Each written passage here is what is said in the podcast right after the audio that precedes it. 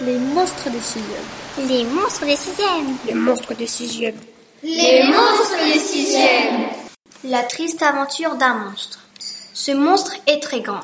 Il a la peau bleue, les yeux rouges, le nez en boucle, les bras en tentacules et il est très gentil. Son rêve au monstre est de, est de devenir humain. Parce que quand il va au supermarché et en achetant des fruits, il fait peur, il fait peur à tout le monde alors qu'en réalité, il est très gentil. Un jour, il va chez sa grand chez grand-mamie pour aller prendre des potions car elle est spécialiste en potions.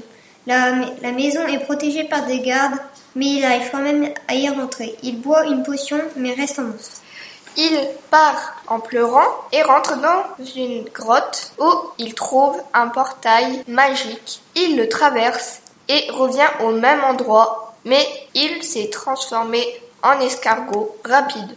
L'escargot euh, va chez ses parents. Les parents le, voient un escargot dans la salle à manger. Ils euh, se disent euh, l'escargot, bah, un escargot s'écrase, il va salir toute la maison.